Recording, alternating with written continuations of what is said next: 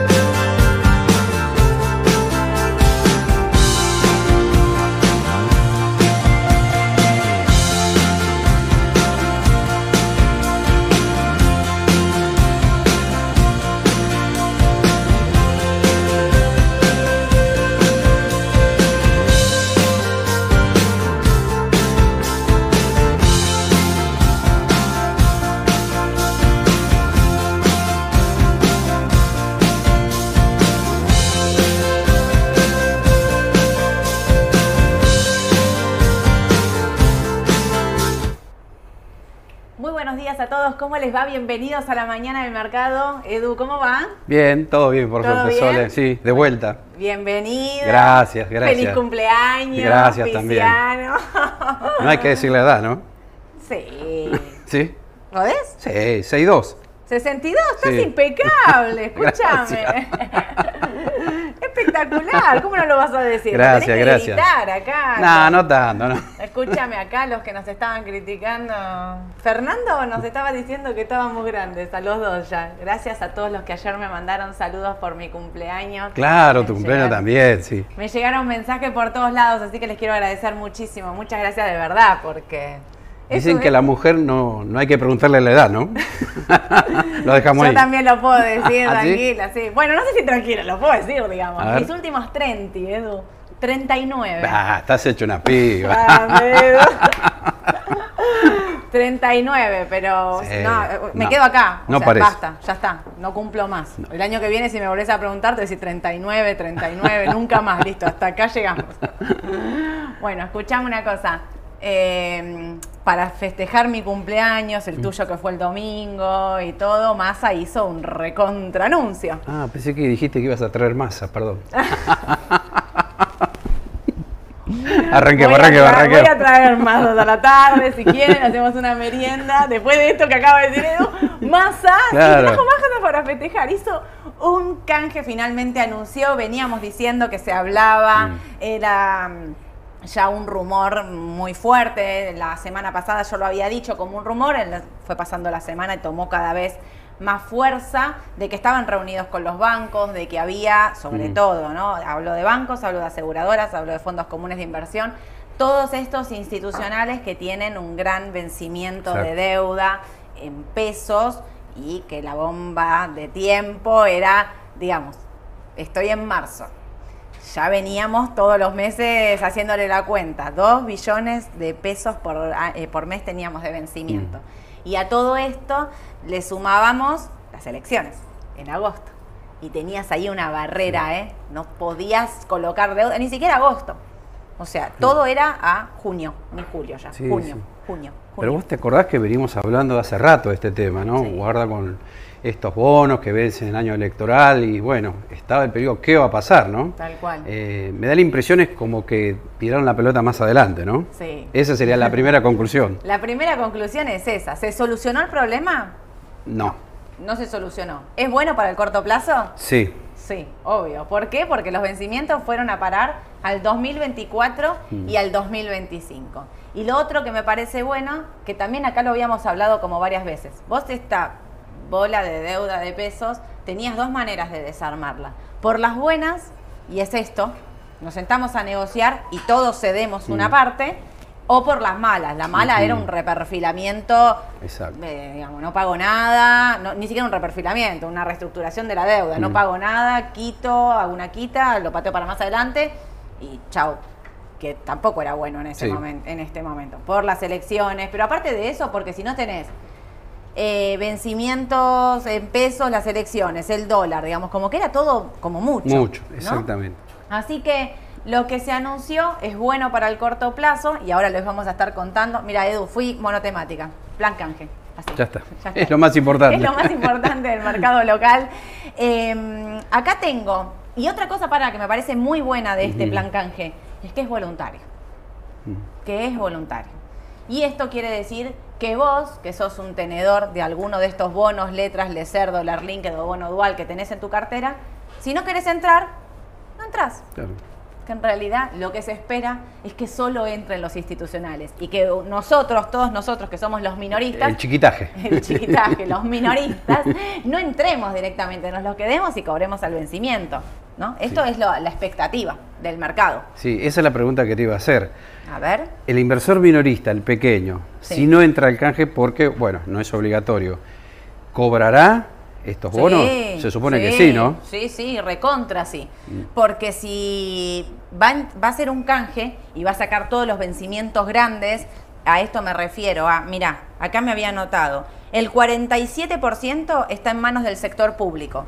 Esto Listo. que va a reestructurar, para ponernos eh, un número, 7.5 billones de pesos que va a hacer este canje. Mm. No va a reestructurar, perdón, que va a canjear. 7.5 billones. De esto, el 47% está en manos del sector público. Esto obviamente entra directamente, sin ninguna duda. 21% está en manos de bancos privados. O sea, ya tenés de por sí un 60%, un poquito más, Sí. De asegurarte de que este canje entre.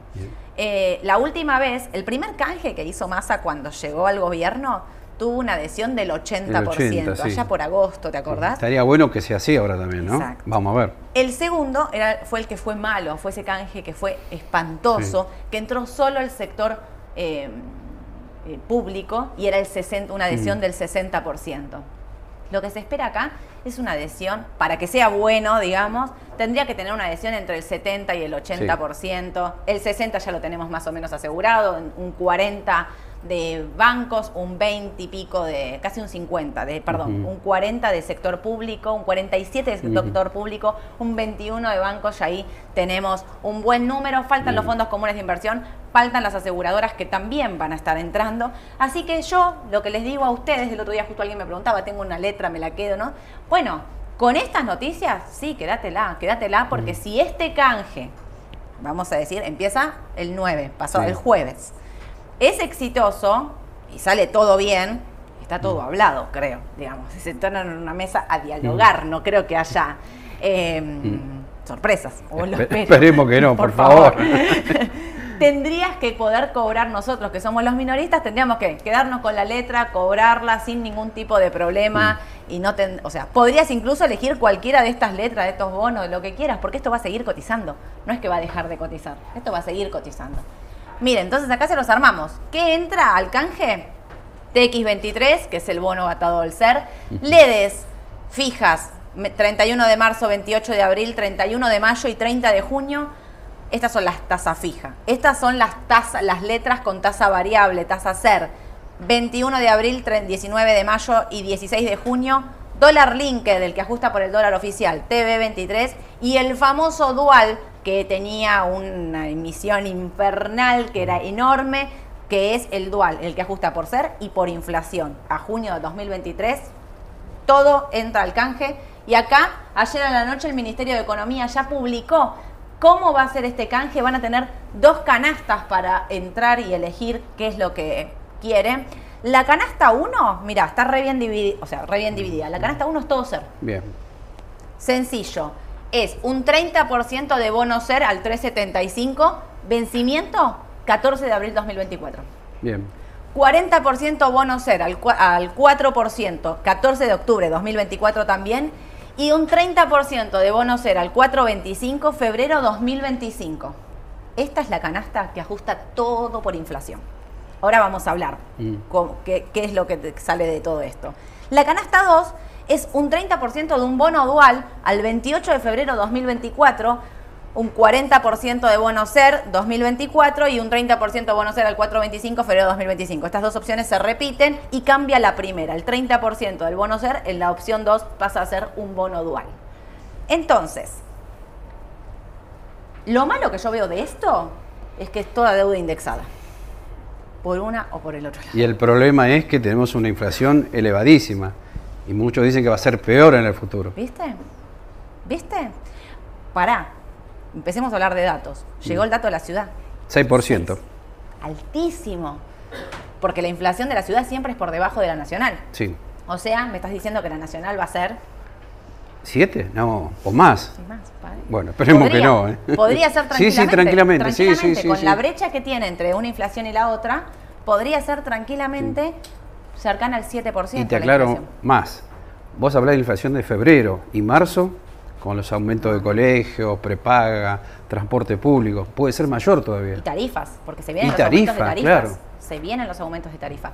Entonces, lo que yo veo de malo en esta, en este, esta, en esta canasta, digamos, es que es toda deuda indexada. Bueno, realmente tendrán que ponerse a trabajar seriamente Mm. por el tema de la inflación, porque el dólar oficial, o esto que es bono dual, que es inflación oficial, el, do- el dólar, el dólar oficial está, digamos, hay un desdoblamiento cambiario. Entonces no puedo pedir cuidado con el dólar. Digo, está a 190 y pico. ¿cuánto está el dólar? Acá lo tengo. 200, ah, y 206 el 206. oficial. O sea, no le podemos pedir nada cuando todos sabemos que el dólar va el MEP, 362, 372.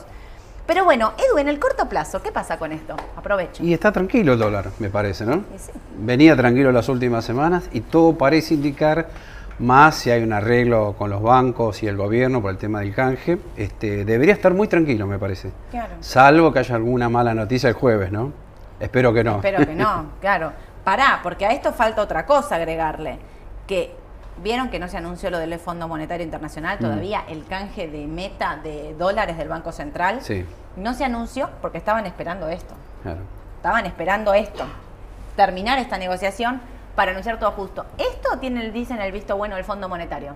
Sí, Dicen que pasó, obviamente, si estuviste reunido, le dijiste, mira, fuiste ayer negociando esto, estoy con este planteo, también por eso cambia, le dejan cambiar la Claro. meta de dólares. Además ¿no? dicen que el gobierno y el fondo llegarían a un acuerdo también. Exacto. El fondo nos daría el visto bueno. Exacto. Así que, digamos, si yo pienso en esto, el dólar no tendría que estar, o sea, subiendo sí, porque tenés una inflación del 6-7%, digo, no, no se puede quedar quieto, estancado.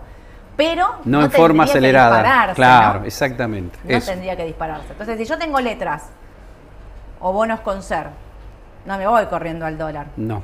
Tranquilo. No. Me mantengo tranquilo.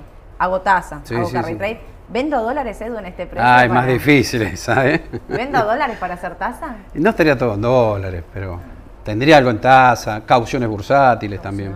¿Mm? El otro día quiero hacer un comentario. Alguien, eh, no me acuerdo, me parece Juan Ignacio se llamaba, no me acuerdo. Me hizo un comentario que realmente quiero agradecer porque me hizo notar que el otro día en la velocidad en la que estaba hablando, comparé tasas, comparé distintas tasas, porque yo dije la caución está en un 66 la, mm, eh, de, ta- de tasa y eh, las leves están en 119. Me hizo notar claramente que estaba hablando de tasas distintas, es verdad. La caución cuando haces una tasa final efectiva, digamos, es del 92, 93% Ujú. contra 119 que tenían las letras a tasa fija. Eh, así que ahí igual el riesgo está claramente. La letra, ¿por qué Mm. rinde más? Bueno, porque había un miedo de no pagarse, pero ahora con esto, no, Bien. digamos, se disipa ese Sí. miedo de que no se pague, ¿no? Exactamente. No, o sea, no, digamos, si todos entran al canje y los vencimientos son chicos, por mes vas a poder pagar esos pesos sin ningún problema. Sería Mm. Sí, lo sí, sí, sí. A su vez hizo por el tipo de dólar, eh, agregó un tipo de cambio más, que es el dólar Malbec, que son para los eh, vitivinícolas, les- bueno, por la sequía y los problemas de exportación y demás, eh, les puso un tipo de cambio Mm. como el dólar soja. ¿Va a haber dólar soja? Eh, no sé, mm, no creo, ¿eh? No veo, ¿no? No. Si Salvo no lo anunciaron hasta ahora, Ah, Salvo que acuerde con el campo para que liquiden algo, porque el dólar está realmente atrasado, con la inflación, la sequía y demás, que también les deste ayuda. Pero no por necesidad de dólares sería, ¿no? O sea, porque si la meta, viste, que cambia de trimestral a anual, mm, todo pasa por el año que viene. Todo. Todo. Para el próximo gobierno o este gobierno, Sí. no sabemos quién. ¿sabes qué? Me acordé de una cosa. El tema de los bonos que tienen un seguro de cambio, ¿puede ser? Eso, Mira, nos lo habíamos olvidado. Re importante. Todo esto, todo esto, gracias Edu, está atado a un put del Banco Central. Para los que no saben qué es un put del Banco Central, es que yo, que soy un banco, y entro a canjear mi deuda y elijo la opción 1, por decir. Tengo una opción de venta contra el Banco Central. Esto quiere decir, Edu es el Banco Central. Yo tengo mi, mi put. Voy y le digo a Edu, yo quiero ejercer mi put y Edu, que es el Banco Central, está obligado a venderme y que yo pueda cerrar esta posición. Lo que todavía no está, la letra chica de este put, es a qué precio, Edu. Porque esto se Sí, tiene que haber fijado sí. en un precio. No está. ¿Y No qué está. pasa si son varios los que hacen eso? Porque algunos dicen que el Banco Central no le alcanzaría todo para pagar No. y que ahí sí iría No, a pero, emitir. o sea, pará, claramente no le alcanza, porque si, Claro. eh, si son 7.5 billones de vencimientos hasta junio, todos sabíamos que el Banco Central no tenía esa plata. O sea, Porque claramente tampoco no la va a tener a fin de año y no sabemos No el la va a tener en el 2000 a fin Claro. de año, en el 2024 Claro. no creo que tampoco la, o sea, no veo una re- una reversión de la situación tan Sí. grande para que el Banco Central pueda directamente vender esta opción. Mm. Por eso, también ver el precio de este put, que hay cosas, vieron, como que no se publican. Ujú. Por ejemplo, cuando fue la recompra de bonos de- Sí. del Estado, vos tenías que decir hasta qué precio recomprabas, ¿no? Y no De- se dijo. Y nunca se dijo. Claro. Entonces, quiero decir, yo estoy diciendo que tiene que aparecer.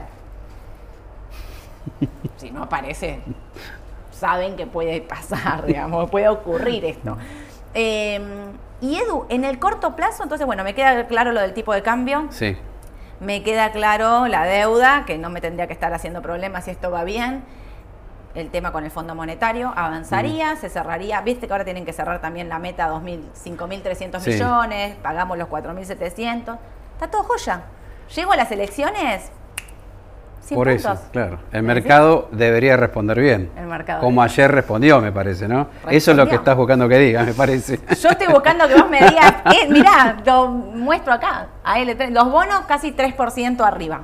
Claro, bueno, eso es lo, lo bueno de estas dos noticias, ¿no? Bueno, una está casi ya confirmada, el tema del canje, lo del fondo yo estimo que también va a salir bien, y bueno, ¿qué hace el mercado? Siempre se adelanta, ¿no? Ayer empezó a subir fuerte los bonos en dólares y todo lo que son los ADRs también, ¿no? Especialmente IPF que subió más que el resto. Mirá, 6,5 IPF arriba.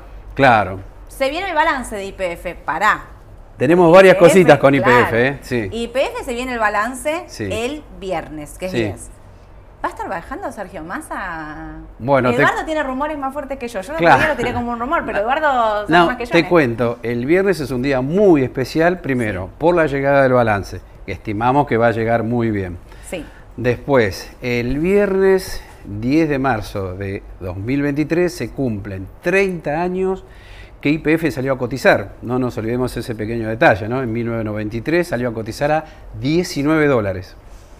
Sí, y al poco tiempo ir a llegó. buscarla a 19 claro, y, y fíjate que al poco tiempo llegó a 28 dólares. Después, bueno, tuvo Pasó muchos pasó, altibajos, subió, Subió bajó. mucho. Después volvió a 53 dólares en el 2006, si no me falla la memoria. Sí. Y de ahí se derrumbó hasta 3 dólares el año pasado, creo que fue en julio, ¿no? ¿Y ahora cuánto la tenemos? 12,70. 12,70. Terrible. Por Bueno, eso, todo, el recorrido que hizo este, fue tremendo. ¿no? Por eso, bueno, va este, Pablo González, el presidente IPF, a hacer sonar la campana en Nueva York a las Muy bien. 11.30. 11.30 nos conectamos todos, escuchen, Eduardo va a sonar, les voy a traer una campana acá para que suene de Eduardo que compró IPF y festejes. Dice también que podría haber novedades de fuste, con un tema muy importante, un tema judicial, ¿eh? Exacto, No me quiero adelantar, pero es lo que se comenta. Rumor fuerte. Rumor fuerte y además va masa. Eso es lo que se comenta, no, no estoy seguro, ¿eh?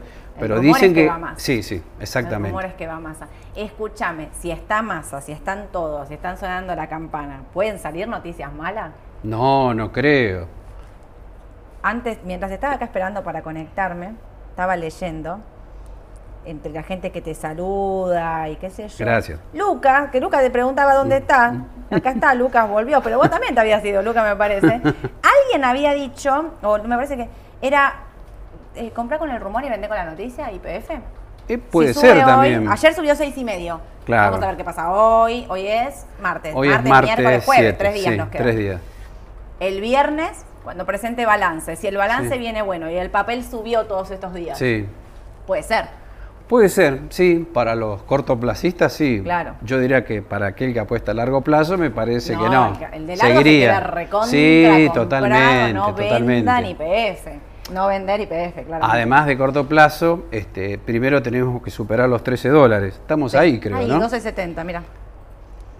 Si lo supera lo... Ah, no sé si tenemos el gráfico acá, ¿puede Sí. ser? Pará. Ahí. Acá está. Bueno, mira qué buena noticia. El MACD, señal de compra. Primer dato bueno para corto mediano plazo. Y si llega a superar este valor de 13 dólares, ahí se abre un primer objetivo de 14 dólares con 50. Perfecto. Y el más ambicioso para mi gusto, 17 dólares. O sea que el papel, si hay buenas noticias, seguiría subiendo a estos dos objetivos, me parece. Sí, sí, sí, yo, digamos, creo que el balance va a ser bueno por las Sí. estimaciones. Viene Pampa también. El jueves vienen todas Sí. las. Faltan eh, todavía muchos balances ingresar, mucho. Eh, ahora te voy a decir porque llegó. mm, Puede ser que llegó francés. Llegó francés Sí, en ¿no? el año eh, 2022, o sea, periodo de 12 meses, ganó 58.814 millones. ¿Quieres que te lo diga de otra manera? Sí. 58 billones. Ahí está, gracias. Ahí está, para hacerlo más Porque fácil. me quedé pensando en cuánto. No, no, me es una cifra te como- gigantesca. Claro, como qué número, Eduardo, ¿qué me estás diciendo? Y vino. eh, esto representó una utilidad superior del 84% interanual y un 50% en forma secuencial. Sí. Así que. En el cuarto trimestre creo que ganó 17 millones. 17 millones. El mercado igual esperaba 22, ¿eh? así que hay que ver cómo responde hoy. Banco Francés. El, banco- el mercado esperaba un poco más. Pero, mm, a ver, todas estas noticias para los bancos, para mí son buenas, lo del canje de la deuda, es- repito, es bueno para el corto plazo, no es la solución al problema, falta un montón todavía, pero bueno, también que el mercado apueste en un punto a esta nueva situación del canje, le crea, no le crea, no sabemos, o sea, él pateó la deuda ahora para 2024-2025. ¿Quién va a ser el presidente del 2024-2025? ¿Qué ministro de Economía vamos a tener? ¿Cuánto va a estar el dólar? ¿Cuánto va a estar la inflación? Digo, hay un montón de variables que todavía no se pueden terminar de... que estamos recién arrancando, gente. Estamos en marzo y en agosto tenemos una paso que va, como siempre, vieron acá las elecciones, cambia el rumbo del país eh, ampliamente. Claro. Pero lo que me parece que es muy importante y que yo les vengo insistiendo en que hay que hacer este análisis, esto es lo que propone Massa. Bueno, Escuché a, o leí, mejor dicho, no escuché, a Lacunza, Hernán Lacunza, que es, es como el economista que escucha Horacio Larreta. Sí. Entonces también tenemos que pensar, bueno, esto es lo que propone Massa. Si llegara a ser Larreta el presidente electo, con su ministro de Economía o su equipo económico de Hernán Lacunza, ¿qué dijo él? Criticaron el canje, la oposición Sí. criticó fuertemente el canje, pero él dijo que no iba a reperfilar la deuda, o sea que la deuda la iba a pagar, con lo cual critican esto, pero por otro lado también están diciendo de que el canje era la opción, sobre todo para tener tiempo, porque vieron que cuando nosotros miramos acá, los vencimientos son recién, el primero es un dual el 28 de febrero de 2024 y todo lo demás es abril y octubre, abril y octubre de 2024. Lo que están haciendo es tener tiempo, porque el que gane este gobierno, otro gobierno o el que sea, el 10 de diciembre, necesita tiempo. Tiempo para arreglar. Y yo entiendo que nosotros estamos todos en el medio y que el tiempo a veces es tirano. Pero, digo, necesitas sí o sí poder solucionarlo. En esto están todos de acuerdo, en que más a largo plazo, por eso está bueno 2025, más tiempo le das al que venga a repartir las cartas. De qué manera lo hará no lo sabemos. Después veremos si fue bueno o malo, después analizamos, pero digamos, también es importante escuchar qué dice la oposición en este caso. ¿no? Y Lacunza, el ministro de Economía, ¿por qué le preguntan a Hernán Lacunza? Porque fue el que reperfiló la deuda Eso con te iba a decir Macri. justo en el 2019 o 2018, por ahí, ¿no? 2019, cuando fue la paso, paso Sí, 2019. Sí.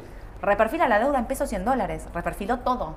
Entonces, obviamente, se le va a pedir una opinión a él porque, digamos, sentó un precedente tan fuerte en ese reperfilamiento de deuda que el mercado teme Claro. nuevamente. Porque aparte, lo de los dólares no lo esperábamos todos, pero no nos esperábamos, honestamente, los que estamos de este lado, cuando Sí. reperfiló la deuda en pesos, quedamos todos Como, ¿qué Por pasó? eso. ¿Qué pasó? ¿Por qué la deuda en pesos? Si eran pesos, digamos. Bueno, después esos pesos iban a parar al dólar. Tenía toda una explicación económica de por qué estaban haciendo eso. Pero en ese momento el mercado Mm. se sorprendió fuertemente en el medio del caos que era todo cayendo 50%. Por eso, no demás. lo descarte que por ahí lo vuelva a hacer si gana la reta entonces. Él dijo que no, él dijo que no, dijo fuertemente que no. Vos no le crees. Mm. No, una cosa es lo que dicen en público, otra lo que dicen en privado, me parece. Y lo que pasa es que vos pensás, lo hiciste una vez, el, eh, digamos, el mercado quedó totalmente herido Claro. esa, en esa vez, muy herido. La confianza, mirá lo que valen las letras. Digo, letras en pesos a tasa fija del 119, contra caución al 90 y pico, 92, 93. Mirá el miedo que Sí, dejaste en el sí. mercado de que haya un reperfilamiento de la deuda Sí. en pesos. Eso es porque es reciente. ¿Viste? Es como cuando ya en el 2001 hicieron, nadie ponía un peso en el banco porque todo el mundo tenía miedo al corralito. Mm. Esto es lo mismo, Claro. digamos. O sea, no tiene mucho, ¿no? Es, es el miedo a lo que te pasó recién. Claro. Después con el tiempo te vas olvidando. Exacto. Compras dólar futuro, bonos, letras, después compras de todo. Pero bueno, bueno, hay, bueno, ahora te voy a... ¿Muchas Ta, ta, preguntas? ta, de Oh. todo, Edu, de todo. Em, a ver, ¿el canje de deuda cómo impactan las leyes? Se salvó el TX23 del canje, el TX23 está acá, no se salvó del canje, entra, repito, institucionales, bancos, fondos comunes de inversión y aseguradoras, ustedes minoristas pueden quedarse con sus TX23 y todo esto que está acá y habría que cobrarlo sin ningún problema Claro. si el canje es bueno. ¿Qué pasa con los bonos de tasa fija como el TO23 que vencen en octubre? Sorprendentemente, a la persona que está haciendo esta pregunta del TO23, yo pensé que iba a entrar. No entró, Claro. porque entró hasta el dual, Claro. hasta junio. Con lo cual, los que tienen TO23 a tasa fija altísima, no entró. Octubre, qué sé yo. Yo me lo quedaría. Como toda la tasa en este momento en pesos, todo lo que tengan en tasa. ¿Será porque no es muy grande la emisión? No, no es muy grande. Tiene que ver con eso. Sí.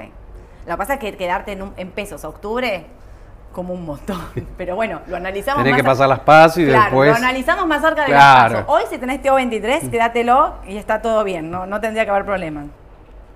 Eh, bueno, acá nos preguntan si hay alguna página. Vamos a, porque justo preguntan, mira, creo, eh, ¿hay alguna página donde pueda consultar los bonos o N por tipo de tasa, las deudas de tasa SER por un lado y las de tasa UVA por otro? No, no sé si hay muchas Mm. páginas que tengan No. todo eso actualizado. Nosotros vamos a estar actualizando nuestra página de bonos con todo esto nuevo y vamos a estar haciendo unas tablitas de, de tasa, de rendimiento y todo, pero denme un par de días para que lo podamos armar.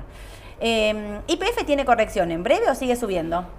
No, dijimos que sigue subiendo. Además por el volumen que hizo ayer, por las noticias que aparecieron, canje de deuda, lo del Fondo Monetario, el balance. Me parece que hay... Ah, bueno, también dijimos de una noticia que anunciarían en breve el presidente Obvio. González.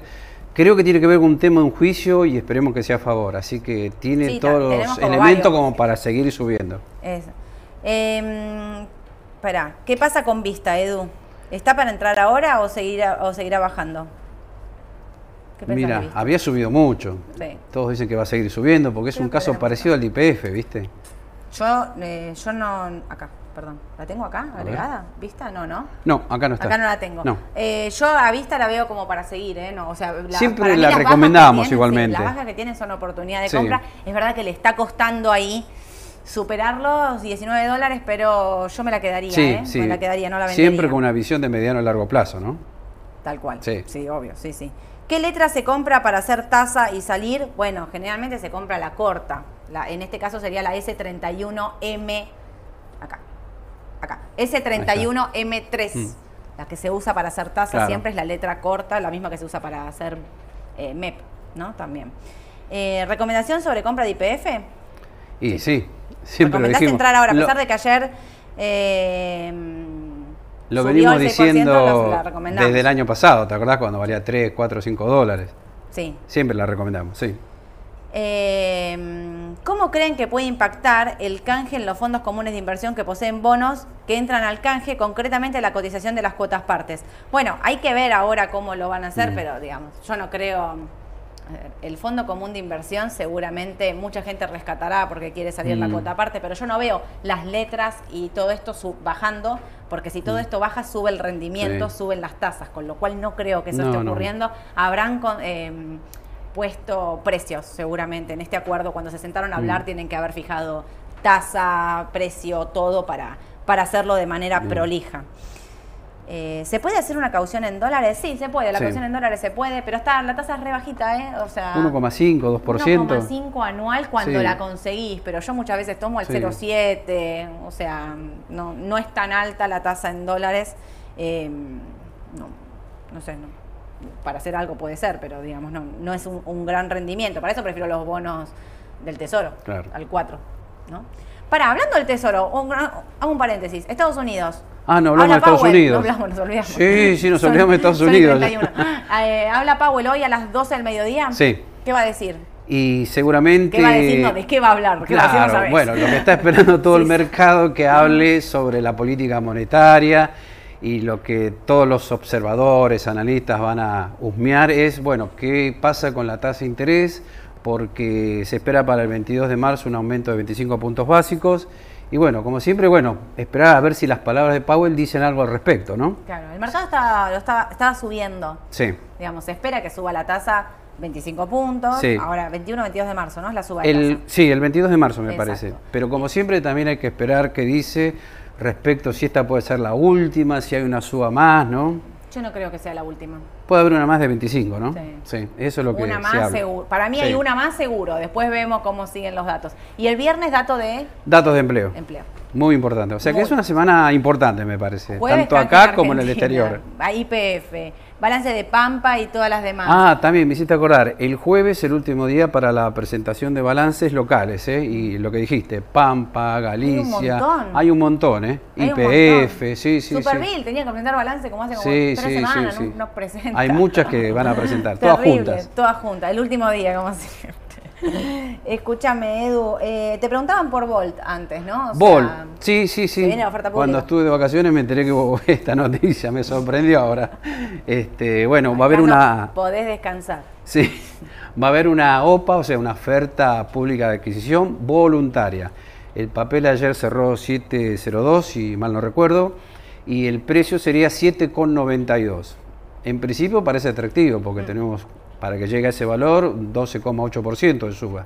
Pero ojo, eh, siempre está implícito el tema de la tasa de interés, cuánto tiempo va a pasar hasta que, bueno, eh, ocurra esto, porque hay que ver que tiene que llegar a un 95% de aprobación Sí. para que esa oferta eh, sea válida, ¿no? Sí. No lo sabemos si lo, lo van a lograr, ¿no? No, No. pero bueno. en Dicen que hay principio- 88 por ahora, Sí, de acuerdo. 88 por ahora. Pero bueno, poquito. atención a eso, ojo. Escúchame, ¿cuándo viene el balance de Pampa? Jueves. El jueves. En el fundamental del jueves, el jueves, para lo que no nos vieron, Ale hizo un fundamental de vista en la decisión justa a las Me lo de perdí, estaba de Lo tenés que vacaciones. ver, lo tenés que ver porque está muy bueno. Dijimos que en el corto plazo estaba sobrecomprado y que luego subiría. Es verdad, vista en el, so- en el corto plazo está sobrecomprada, está dando indicación de sobrecompra, pero fíjate que no corrige. O sea, los que están Mm. esperando por entrar en vista, baja algo y Es enseguida otra buena vuelve opción, a, sí, a sí. subir. Así que eh, lo ideal sería comprarla en 15 dólares, pero no va a llegar a 15 dólares. O sea, por, por AT digo, ¿no? Pero no, no, no la veo. Mm. ¿Hay opción eh, para dolarizarte si sos importador y no puedes acceder al MEP? ¿Solo CDR? Acá te quiero aclarar una cosa si sos importador. El CDR lo podés eh, comprar, co- entra como tenencia en el exterior. Entonces podés adquirir hasta 100 mil dólares al oficial. O sea, al oficial que está a 206, Mm. más o menos para que hagas la cuenta.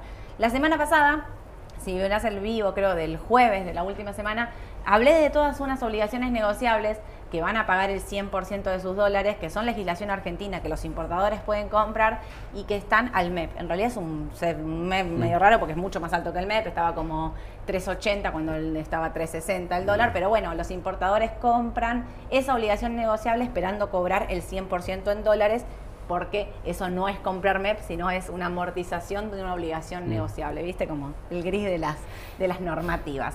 Lo que yo decía el otro día es atención con esas obligaciones negociables, primero por el volumen, segundo porque la última vez IRSA tardó como 15 días, Sí. 10 días en pagar la obligación negociable en dólares, igual que esta, estaban todos pelado, que querían morir, finalmente la terminó pagando, pero bueno, el riesgo de la obligación negociable Siempre está. Siempre está. Así que eh, conviene TV24 y, a ver, la expectativa de devaluación obviamente se pateó toda para el 2024. Los que creen que eso va a ocurrir, bueno, TV24 en esta opción es tan largo, podría hacerlo, pero más para adelante, me Sí. parece. La, la cuestión de la devaluación, voy a cerrar con una pregunta, me va a matar, pero se lo voy a preguntar acá en vivo. Uy. Eduardo, escúchame una cosa. Cierro con esto. Sí. Massa. Sí. ¿Qué pensás de Massa? Con este Lo que canje. pienso, que si estas tres cosas que dijimos salen bien, y yo creo que Massa se va a postular. Te Me animo a decir eso, sí. Yo creo lo mismo. Que se está allanando él mismo el Exacto. camino para ser candidato a Vos lo dijiste, despejo el camino con todos los problemas financieros que había y ahora sí me lanzo, bueno, busco otro candidato como ministro de Economía y me lanzo. Y tengo tiempo. Claro, No, falta mucho todavía. ganar tiempo en realidad. Abril, mayo, junio, julio, tienen tiempo, ¿no? Claro, y Si de- recién y- ahora se están conociendo los candidatos. Y si llegara a ganar, o sea, desde diciembre, Ujú. tiene 2024, recién febrero 2024. Ahí va a tener que solucionar esto después. él si va a tener que solucionar, o sea, él está pateándose la deuda que él mismo tendría que Claro. solucionar. No sé si va a ser así. Pero para mí es una. A ver, nadie quiere ser candidato y re- tener una bomba de tiempo. Creo que en Mm. eso coincidían todos. Creo que esto no, esta, este canje lo querían por ahí. di- dicen otra cosa, pero a mí me parece que puertas para adentro es menos mal que pateó todo esto. Si llegó a ganar y ser Mm. presidente el 10 de diciembre, el 11 no me están saltando todos No. arriba de la cabeza que tenés un vencimiento de letras, porque iba a pasar eso finalmente. Así que yo creo que, que se abre una Sí, puerta ahí sí, sí. fuerte para, para que sea candidato. Va a decir que no. Vos ya sabés, va a decir que Viene diciendo que no, Que o sea, na- pero no. nadie le cree, me parece. ¿eh? No, nadie. Pero bueno. Bueno, escúchame, Edu. El jueves venite, porque el jueves Bueno, estamos hablando de esto dale. y vamos a ver qué pasó en el mercado, cómo respondió el mercado, si sigue subiendo o no. El tema de balances. que dijo Powell, tenemos de todo. Mm. Pero hoy, a las 5 de la tarde, el jueves pasado no lo viste, pero hoy lo tenés que ver. A ver. Porque Ale, a las 5 de la tarde, Ah, te cuento bien. qué pasó. La decisión justa estaba como una clase teórica de fundamental espectacular. Pero yo tenía que empezar a festejar mi cumpleaños y me tenía que ir a ver a Ricky Martin. No, mentira. era- eran como 50 minutos, me estaban matando. Tenía todo el mundo atrás haciéndome señas de termina, termina, termina. Y hablamos solo de vista. Sí. Nos quedó el, eh, los fundamentals de Pampa. Muy bien. Así que me hoy gusta. a la tarde, Ale, y Lo voy alguien, a ver. alguien muy rápido, no me acuerdo quién fue, dijo, y hab- habla de City. Ahí estamos, los fundamentals. Entonces, hoy a las 5 de la tarde, de Pampa y de City en la decisión justa va a estar Ale Bien. explicando todo en vivo. Manden sus preguntas que yo se las leo, le disparo en vivo. Me encanta, de hermoso. Escúchenme a las 5 de la tarde en vivo por el, en- por el canal de YouTube, La Decisión Justa, y el jueves con Edu contándoles todas las noticias más importantes del mercado local e internacional. Que tengan un excelente día. Un saludo a todos. Chau, chau.